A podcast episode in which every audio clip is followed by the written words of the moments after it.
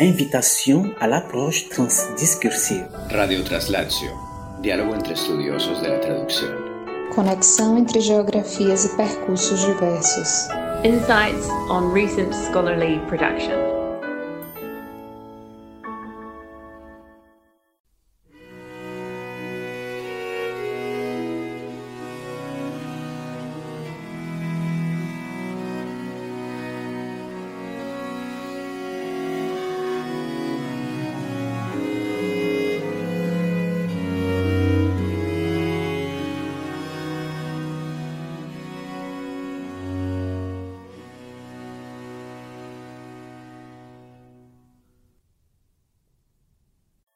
Hello and welcome to Radio Translatio number 17. We have today the company of Dr. Lipika Das from the International Institute of Information Technology at the city of Bhubaneswar in Odisha. Uh, Odisha is a state in which the language spoken is Odia and is one of the six most important Indian languages in India. Lipika is an assistant professor at this university and uh, she is the coordinator of the Center for the Study of World Literature. Today, she is going to be speaking about Shakespeare in the Odia language.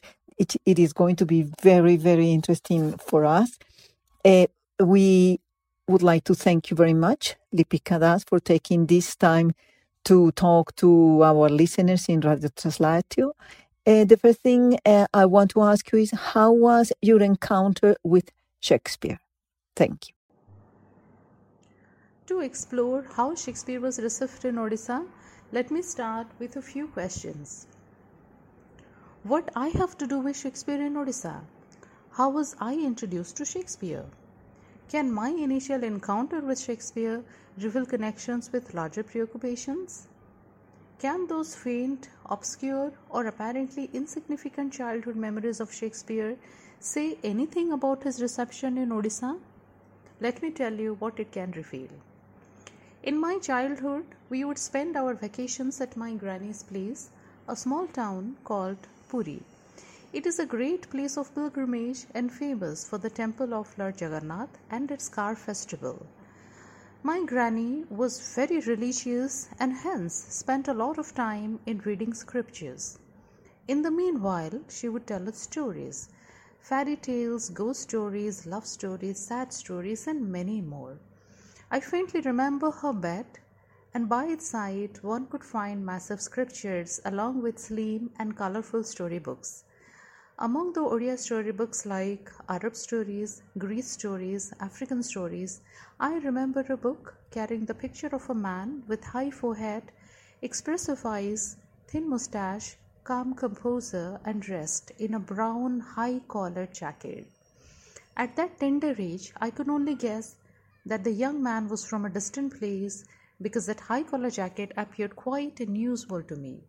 Later on, after many years, when I was formally introduced to Shakespeare, I realized that he was a familiar face to me and I knew his stories because I always found Shakespeare's stories at home. Does this unquestioned presence of Shakespeare at home assume any significance in this context? What does my initial encounter with Shakespeare in a small town reveal about the latter reception of the bard in Odisha? This apparently simple question is an enterprise in itself, which is embedded in the long colonial rule in Odisha. Let me tell you what does it reveal. The cover page of the Odia book, titled Shakespeare Kahani, means Shakespeare stories, carried a picture of the bard and no introduction was given. Perhaps the writer was confident that Shakespeare needed no introduction for Odia readers. A familiarity was already assumed. The popularity of the bard was considered obvious in the contemporary times. So, it was first in our mother tongue we read Shakespeare, we listened to Shakespeare stories at home, and much later came across the formal Shakespeare in English books in a classroom. So, my point is, we must find out ways in which Shakespeare was responded to. We usually think of Shakespeare as a part of the curriculum or as someone who is taught or performed but we rarely look at the ways in which people actually relate to Shakespeare at a personal level. So, the picture of the reception of Shakespeare is more complex than it is usually assumed. Shakespeare is not always received in formal contexts like school, college, and then universities. In fact, there are different worlds in which Shakespeare is received. But his presence outside the university walls is perceived less actively. Well, it will be a near impossible task to present the complete picture of Shakespeare reception in Odisha because such a discussion would be extensive and time consuming. However, I'll try to explore our cultural memory and give a modest account of Shakespeare in Odia translations in two contexts the formal and the informal. The idea of Shakespeare in the formal context would refer to the serious literary engagement with the bard in Odisha, whereas Shakespeare in the informal context would involve an obvious familiarization and general reading habits of the natives, not in the academics, but at home. We would like um, to know what, how is the reception of Shakespeare in your context, in a formal context? Is he viewed as a poet, as a storyteller, as a playwright? To talk about the reception of Shakespeare in formal contexts, I will explore the serious literary engagement of the regional literature with Shakespeare. And in this context, I will take into account the Odia translations of Shakespeare produced over 50 years from 1908 to 1959 to illuminate aspects of the Western impact on Odia literature and to show how historical and political forces conditioned responses to Shakespeare in Odisha. And these translations represent the way Shakespeare has been received and appropriated in the context of Odisha in the first six decades of the 20th century. I will talk about the Odia translations of three Shakespearean plays Romeo and Juliet, Hamlet, and Othello. Since there is no record of their performance, they shall be treated as texts meant to be read. However, it may be assumed that Shakespeare is presented to Odia readers primarily as a reading experience, and we will see how these translators simply do not project an Elizabethan Shakespeare, but use him subtly to intervene in the cultural and political context of their own times and implement their own agenda. It is interesting to see that these three plays are appropriated in three different forms in translation.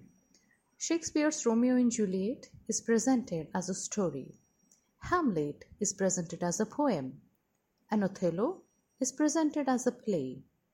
Here we see, in course of half a century, the image of Shakespeare changes from a storyteller to a poet to a playwright. In 1908, Jagannath Ballabh Ghosh translates Shakespeare's Romeo and Juliet as Premika, Premika, meaning lover and his beloved. This title foregrounds the love element in the play, and the translator refers to his work as a story in the introduction. The work of translation can be called a free translation as the translator produces the text without the style and the form of the original play. Instead, seeks to summarize and paraphrase the play in form of a story.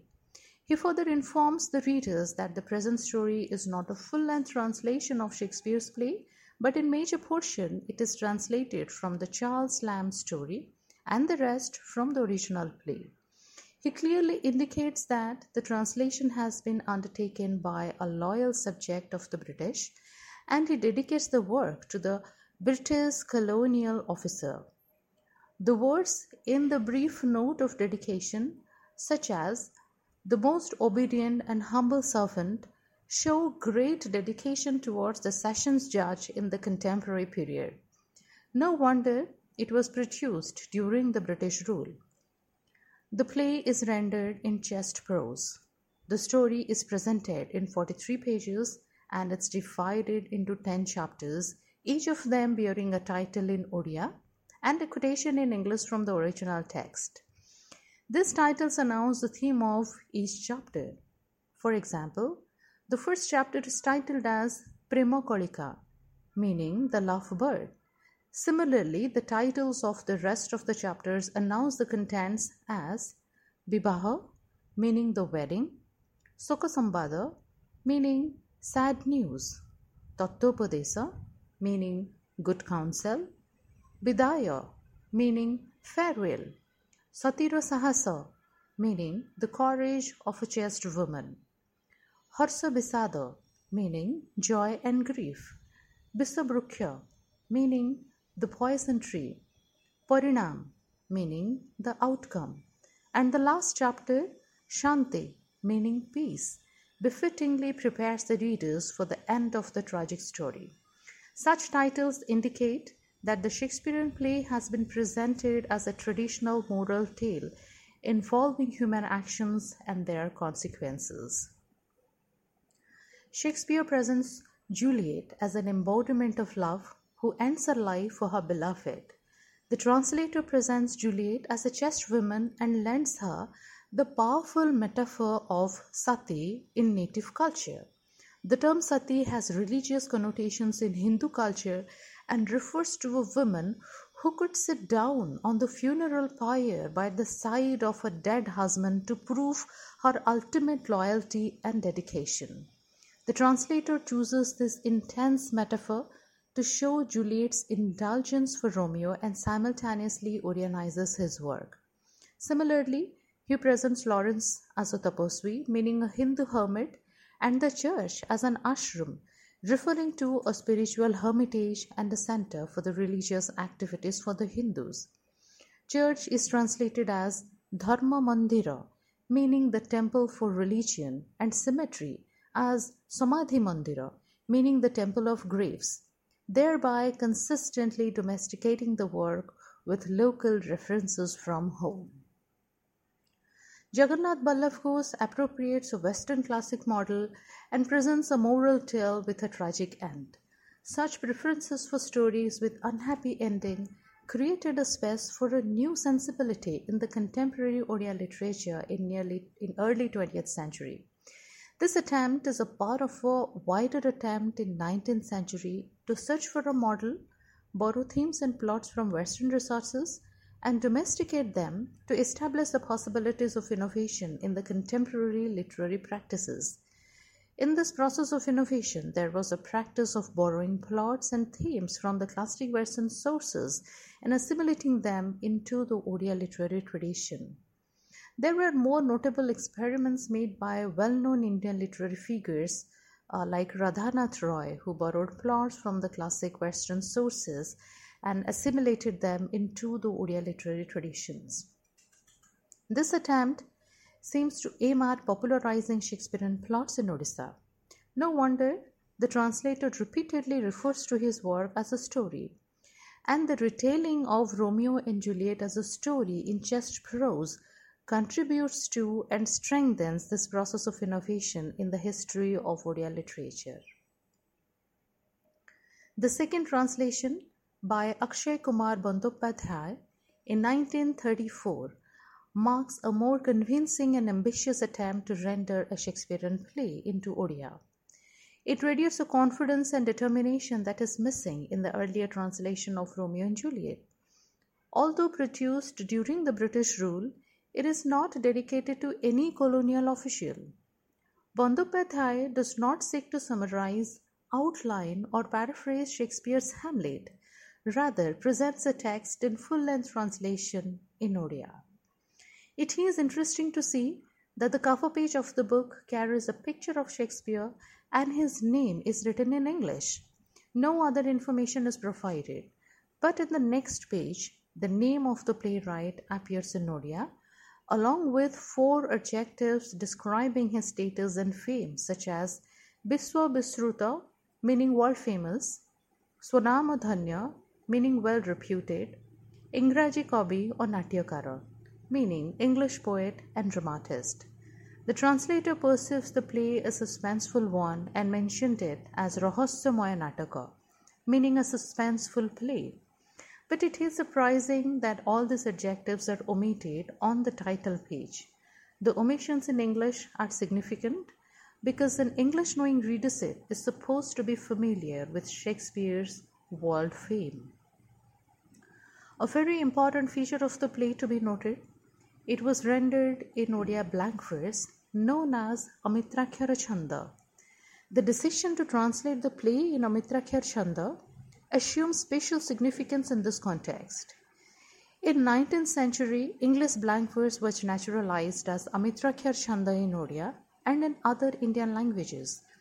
The translator mentions the adoption of this form on the title page as Hamlet by William Shakespeare translated into Odia blank verse. Here, the translator claims the native form of Amitrakhara Chanda as the counterpart of English blank verse and proves the equivalence and affluence of the native literary form in the work of translation. He makes an ambitious attempt in literary experimentation and produces distinct patterns of Amitrakhar Chanda in Odia literature. This translation demonstrates the potential of Odia language to convey the richness and the beauty of Shakespeare's poetry in Odia blank verse. A striking feature of the translation is the translator's choice of a heavily Sanskritized Odia. Sanskrit is an ancient Indian classical language and the primary liturgical language of Hinduism. This language encompasses a rich tradition of poetry, drama, scientific, religious, and philosophical texts. The effect aimed at in this translation is the technical virtuosity which the translator achieves through a deliberate choice of difficult Sanskrit words. The flexibility and the intense artistry of Shakespeare's blank verse in Hamlet gives way to a majestic tone that is dominant throughout the text. Another significant feature of the work is heavy use of alliteration through which the translator achieves sonority in his creation which is not present in the original text. However, it can be said that the translator does not depend on Shakespeare to justify his literary potential. Rather, he treats the bard as a possibility to explore the richness of Odia language. So the focus, as we see, repeatedly falls on language and its capabilities to bear the poetic and aesthetic quality of Shakespeare's blank verse. Here, a reader is driven to think why the focus is heavy on language. Alliterations in the text make noticeable stylistic effects and reinforce the intended meaning and thus infuse intensity into the character's tone. Let me give an example. In the first scene of Act 1, Horatio describes the chivalry of the dead king to Hamlet. I quote, such was the very armor he had on when he, the ambitious Norway, combated. So frowned he once when, in an angry parley, he smote the said sladed Polacks on the eyes. Unquote. This is translated into rich poetic words with heavy use of alliteration. I quote ଏଭଳି ତନୁତ୍ରେ ତନୁ କରି ଆଚ୍ଛାଦିତ କରିଥିଲେ ଦ୍ୱନ୍ଦ୍ୱଯୁଦ୍ଧ ଭାଙ୍ଗିବାକୁ ଟାଣ ଦମ୍ଭି Norway ରଜାର ଏଭଳି ଭୃଭଙ୍ଗ ଲୀଳା ଲଲାଟେ ତାଙ୍କର ଦେଖିଥିଲି ଦିନେ କ୍ରୋଧେ ମତ୍ତ ହୋଇ ଯେବେ କଲେ ସେ ପ୍ରହାର ସଭାସ୍ଥଳେ ପୁଲକଙ୍କୁ unquote. In the first line of the verse, an alliterative effect is noted with the sound the, followed with an immediate sound effect of the sound bha and la. Here, armor is translated as tanutre and tanu, and the word is added to explain the physical body of the king. So frowned is translated with an expanded description as Ebholi Brubhanga Lila Lolate Tankara, meaning the subtle and enticing movement of the muscles in the forehead when the king was angry. The translator introduces alliterative effects to show the emotion of anger, as it is the most frequent emotion reflected in the Tandava Lila, a great dance by Lord Shiva in Indian mythology. In this regard, there is a repetitive reference to Tandav Lila in Hamlet's speech. The sound effect significantly places an emphasis on the intentions and focus on the tone of the speaker.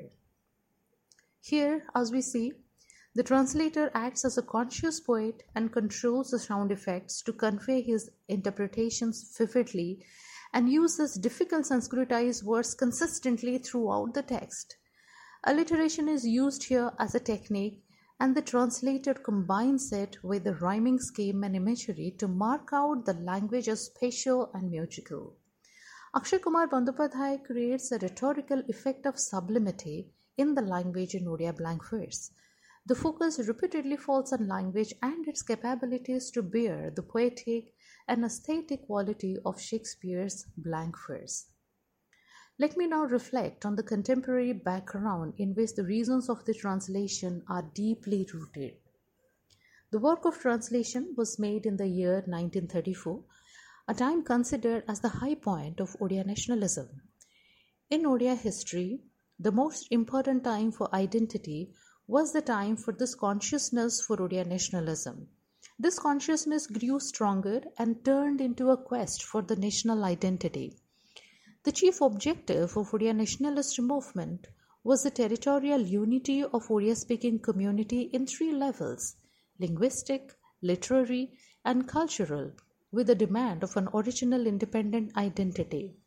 This was a time when the Odia identity was longed for, acclaimed a meaningful recognition from the rich resources of its language. The source of identity was not the land, territory, religion, history, or cultural heritage, but its language, which mirrored all these resources together. The emphasis was focused on language, which was considered to be capable of great things. The work of translation features the key components of the movement, like a linguistic independence, the technical virtuosity of Odia, and its inheritance of Sanskrit.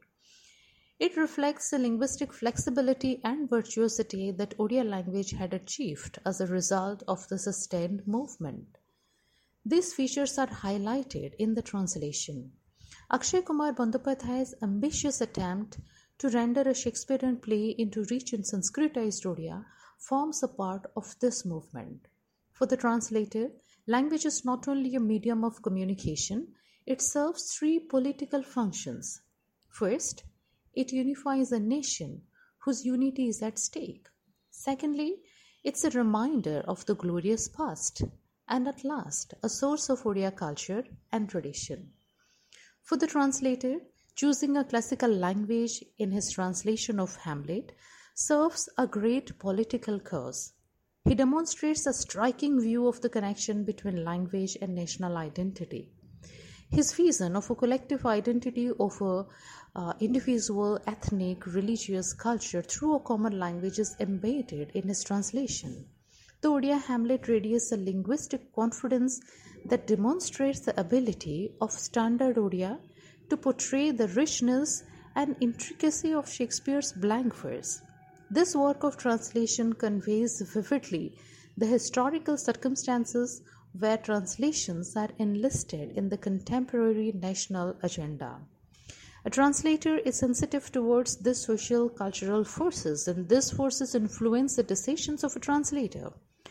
The attempt to render a Shakespearean play into Odia embodies the objectives of the movement of Odia nationalism, whereby Odisha was recognized as a separate province only on the basis of its language, and the translator used Shakespeare subtly to intervene in the cultural political context of their own times and implement their own cultural and political agenda. Hence, a work of translation needs to be explained and understood on the basis of the contemporary contexts.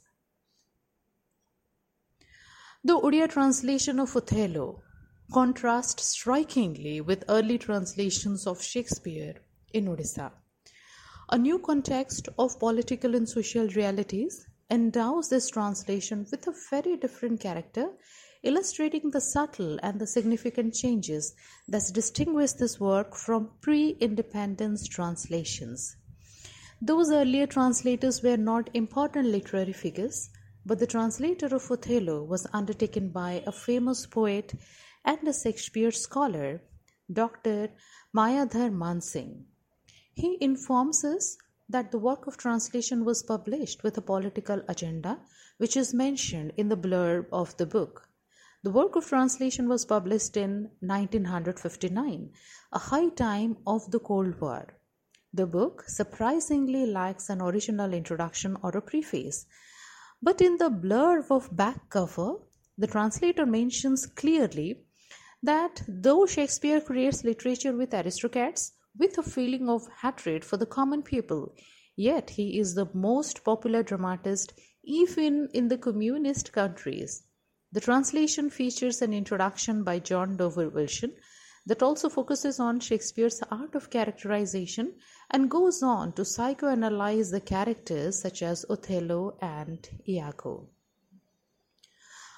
Mayadhar Mansingh's focus on Shakespeare's character has a political dimension emerging from the comment in the blurb. It goes like Now the emphasis is not on Shakespeare as a storyteller, nor on his extraordinary achievements as a poet, but on his distinctiveness of the way he portrayed his characters.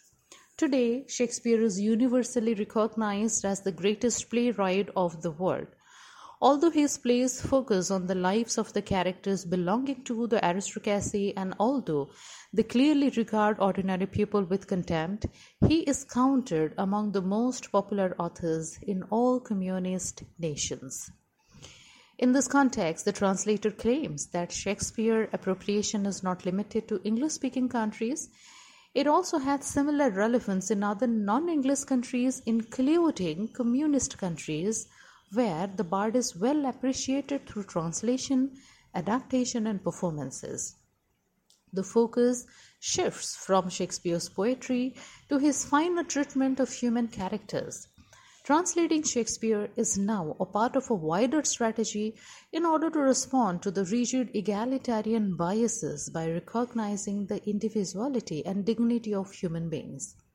As one can see, the shadow of the Cold War falls across the translator's decisions in translating Othello. The decision to render the play in prose needs to be seen as a part of Mansingh's attempt to divert attention from Elizabethan poetry and Shakespeare's plot constructions to the art of characterization. Another significant information about this translation is if in published by a local publisher, it has the imprint of the Sahitya Akademi. It was a part of a national program to introduce the four great tragedies of Shakespeare to the Indian readership through translation. The book's cover has a picture of Shakespeare and does not even mention his name. The significance of Shakespeare as the greatest dramatist or poet no longer needs to be emphasized. It is taken for granted. The blurb on the back cover provides many adjectives in presenting Shakespeare as the greatest playwright in the world. Like the Odia translation of Romeo, of Romeo and Juliet and Hamlet, Mansingh's translation of Othello is clearly not meant to be staged. The translator presents Shakespeare in Odisha primarily as a reading experience. In fact, the blurb mentions the opportunity available to Odia readers to read Shakespeare in their own languages. Unlike the earlier translators, Jagannath Ballabh Ghosh and Akshay Kumar Bandyopadhyay, who viewed Shakespeare as a storyteller and poet respectively, Mansingh's regards Shakespeare primarily as a playwright whose preoccupation is not with poetry or story but with characters. The focus shifts from Shakespeare's poetry to his finer portrayal of human characters. The play is rendered in just Odia prose. The decision to render the play in prose can be interpreted as a part of Mansingh's attempt to shift the focus from poetry and plot to the art of characterization. The translator attempts to argue that the subtle analysis of human mind which Shakespeare projects through his rich characterization is not just limited to poetry, it can be, on the other hand, well expressed through prose. The attitude to Odianize is quite prominent from the very beginning of the play. He gives a list of the names in Odia to introduce the dramatic personae.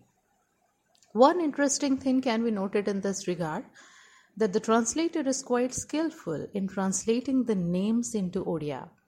Each character in the text is assigned a tone and an equally suitable language style that speaks of their role assignment in the play.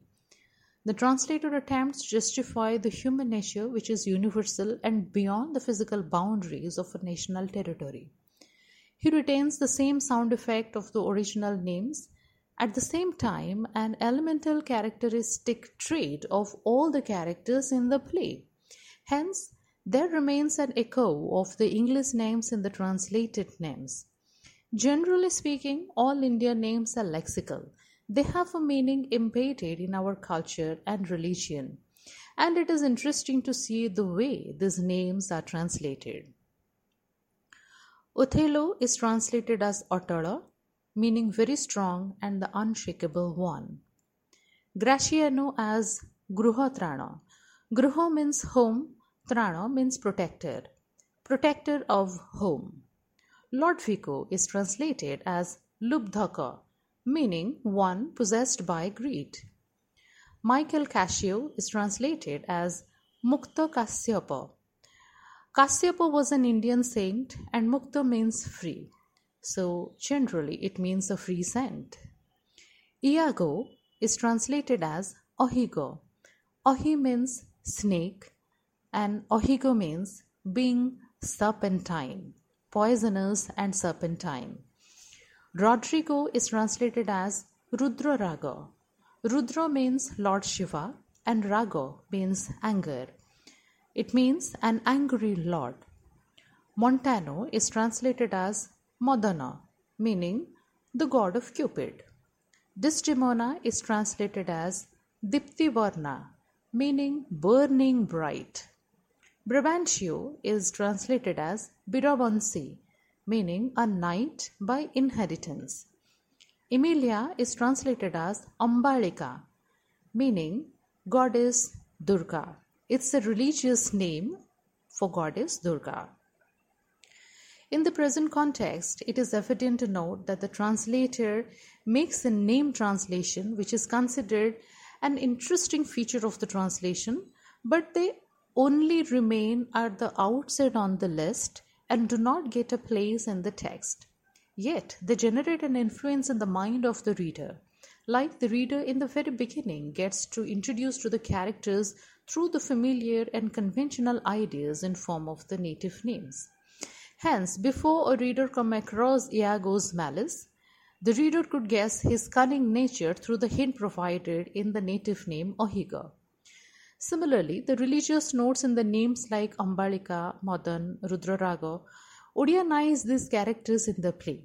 The translator calls the Odia list of characters the Indian list to give a national status to his work. Not only these, the translator also explores multilingual resources in Indian languages. He borrows many words of Perso Arabic origin and colloquialisms borrowing in the translation is not only is not uh, always justified because of the lexical gap in the target language but it can mainly be used as a way to preserve the local color of the word or be used out of fear from losing some of the semiotic aspects and cultural aspects of the word if it is translated in the purer form of the target language.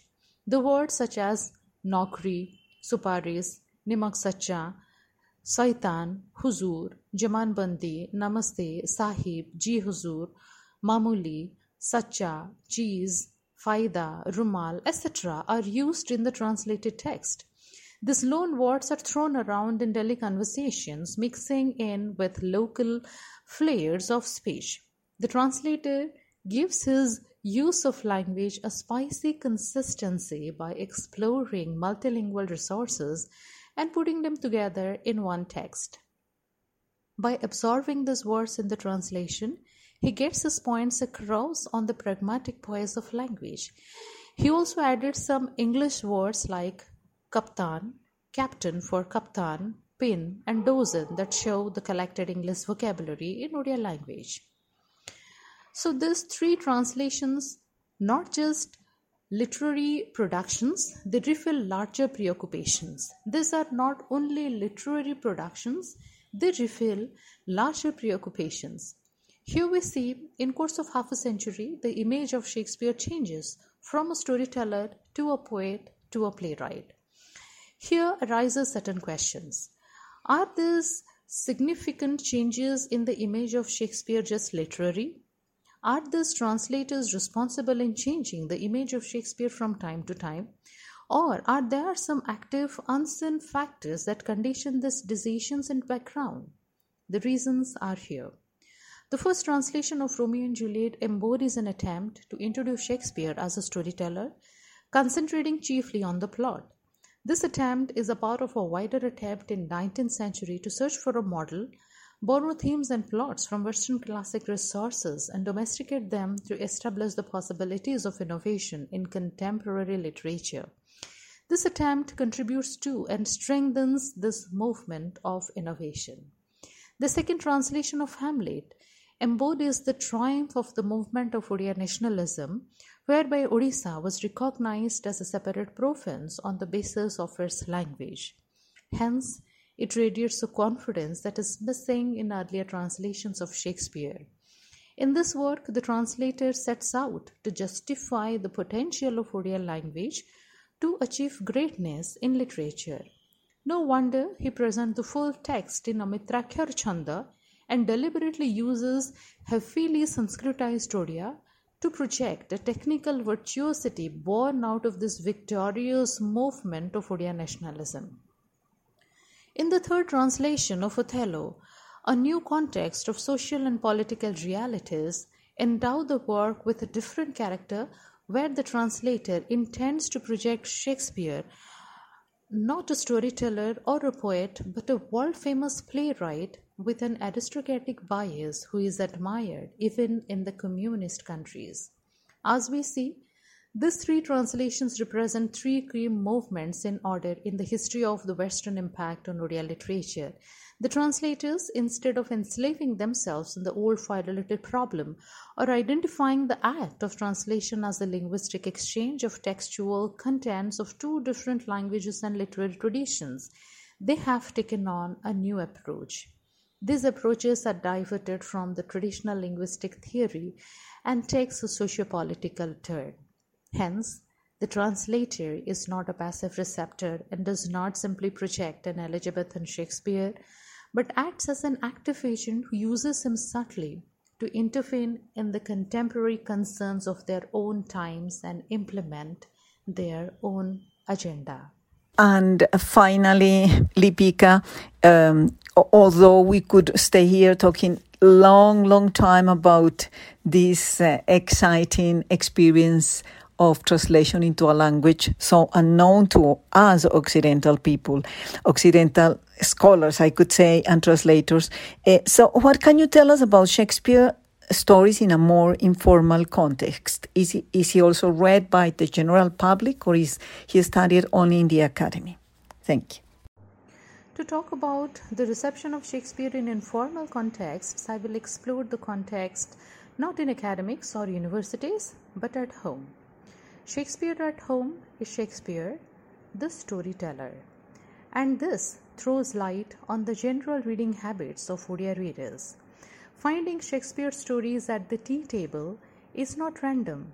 Instead, it is a result of a publishing initiative, the first major initiative to implement the idea of world literature in Odisha. Shakespeare as a storyteller at home gains more interest than Shakespeare in any college syllabus. The reasons are not surprising because the idea of a scholarly Shakespeare appears as simple as ABC when a drama is printed as a story in barely 15 pages in a colorful palm sized book. What can be more encouraging than this to read Shakespeare? Although the stories are meant for children, there is never a check on adult readership.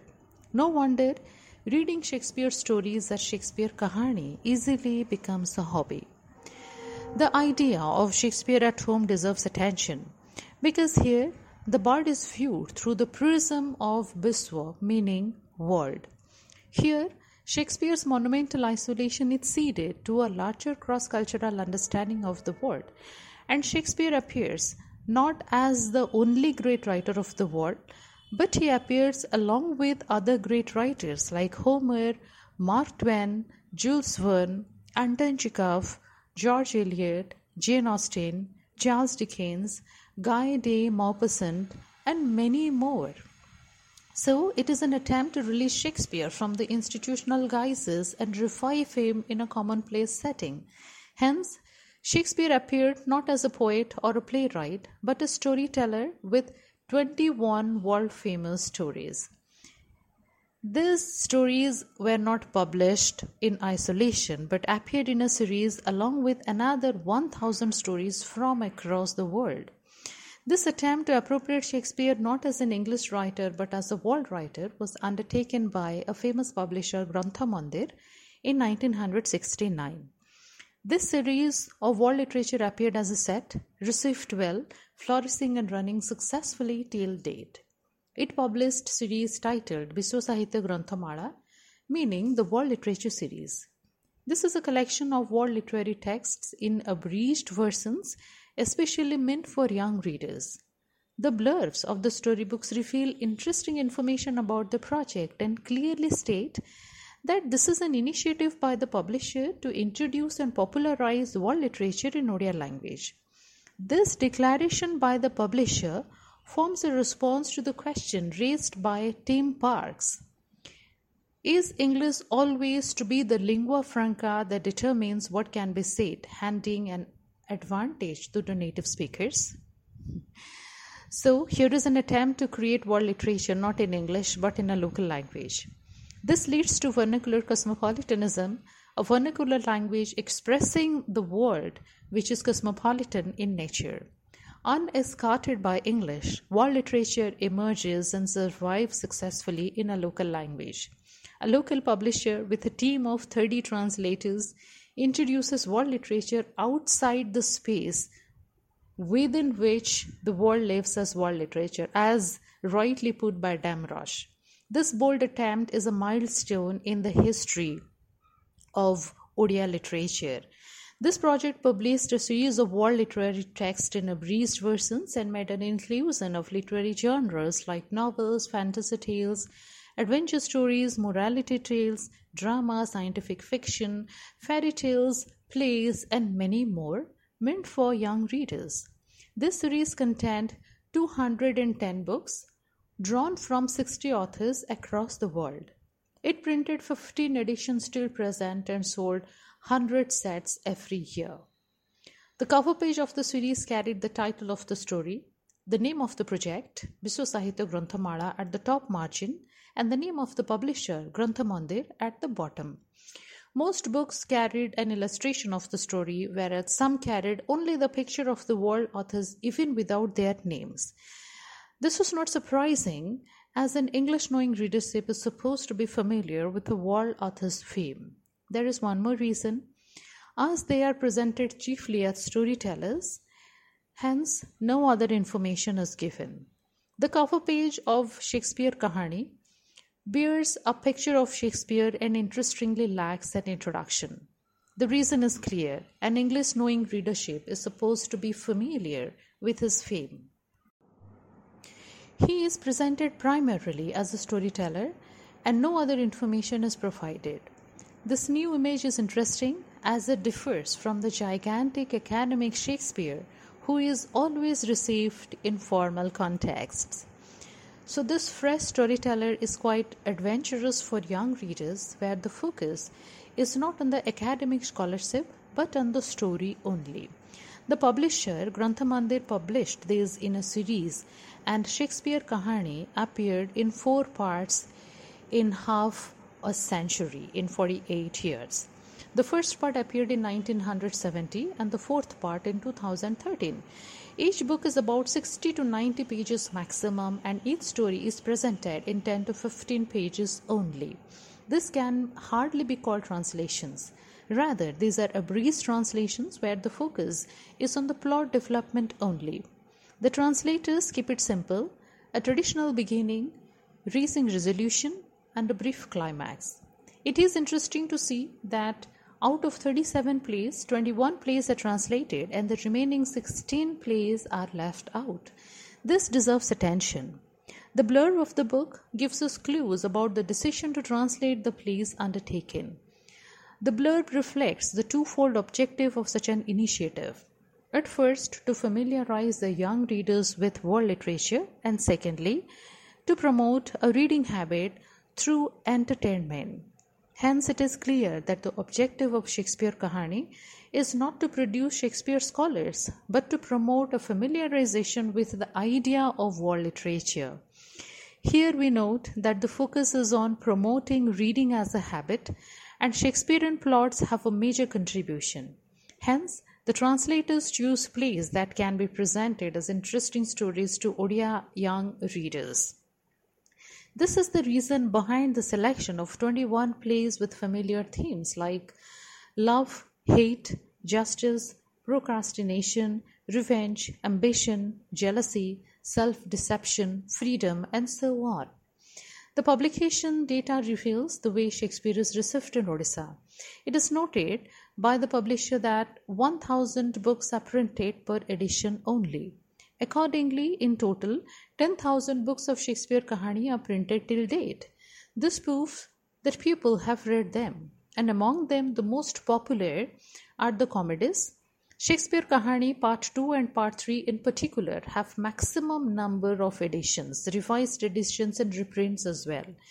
These two parts mostly contain comedies and romantic comedies and barely one tragedy in each. There are only two editions of part 1 of the series and it contains five major tragedies. Surprisingly, all history plays are left out. The history plays are not selected for the young readers as the readers may not relate to the complex political events of a foreign country. It is now clear that Shakespeare is received only as a storyteller and comedies are mostly preferred to tragedies. Like in part 1, the Text which is chosen for translation are Julius Caesar, Othello, Hamlet, King Lear, and Macbeth. Part 2 features texts like A Midsummer Night's Dream, Cymbeline, As You Like It, Much Ado About Nothing, and Twelfth Night. Part 3 features Timon of Athens, Taming of the Shrew, The Merchant of Venice, Romeo and Juliet, The Tempest, Pericles, and Prince of Tyre. Part 4 features Measure for Measure, Two Gentlemen of Verona, The Comedy of Errors, All's Well That Ends Well, and Winter's Tale. All history plays are left out. Another important fact is the history plays also do not appear in the tales from Shakespeare by Charles and Mary Lamb. Out of 21 plays in Shakespeare Kahani, except Julius Caesar, the same 20 plays also appear as Lamb stories. No wonder Shakespeare Kahani emerges as a counterpart of the tales from Shakespeare but in Odia language. The blurb of the tales from Shakespeare reveals significant information. By all account, Tales from Shakespeare has remained the best introduction to the bard not only for young people but readers of all age. Similar is the objective of Shakespeare Kahani to serve the best introduction of Shakespeare to the young Odia readers. Earlier, the colonial reception of literature dwelt on the explorations of Western writers in isolation. Single authors and single literatures were appropriated either with a token of dedication or resonated with the virtuosity of native language. But these tendencies could not survive when colonialism came to an end and post colonialism brought with it the urgent need to graduate from the narrow vision and thereby generate a broad platform for knowledge dissemination. Odia literature could not afford to delimit the reception to just one part of the world, rather, attempted to push the boundaries and move from one to many. Though such inductive approach resulted in a loss of the legendary isolation which Shakespeare enjoyed over a century in Odisha, but gained much popularity and literary interests. Shakespeare now appears in a group and mo- looks more inviting that way. He is placed along with other famous writers from different countries, and this enriches the initiative with a cross cultural understanding across the globe. This motive towards a global understanding is embodied by the World Literature series titled Biswa Sahitya Granthamala. It is striking to note that such an attempt to appropriate the world escapes the world language. The series shifted focus from an English dramatist to an Odia storyteller and thus created an easy access to the bard. This series promoted a new reading habit of reading Shakespeare without a dictionary and without the pressure of knowing English. This new context is no more challenging as it is away from the schools, colleges, and universities. Hence, the monumental isolation collapses under the weight of palm sized colorful storybooks published by Grantha Mandir. Now, everyone can afford to read not only Shakespeare but also other writers like Shakespeare without university degree and of course without even knowing English. Thank you. So, Dr. Lipika, we really dearly want to thank you for this communication with us, for this time. And uh, I must tell the listeners that this is one of the many activities that we are carrying out uh, within the program of the UNESCO Chair of Linguistic Politics for Multilingualism that um, we are working in conjunction and under the direction of Gilvan Müller de Oliveira from UFSC University, and we are here at Universidad de Antioquia. So um, this is just to say that uh, next year, 20, 2023, we'll be having more conference about uh, multilingualism, and especially we will have Lipika Das again because she's going to present us the Center for the Study of World Literature in India. Thank you very much. Uh, you can follow us in Spotify, Facebook, and uh, we hope uh, you listen to us frequently and uh, we'll be presenting a new program very soon. Thank you.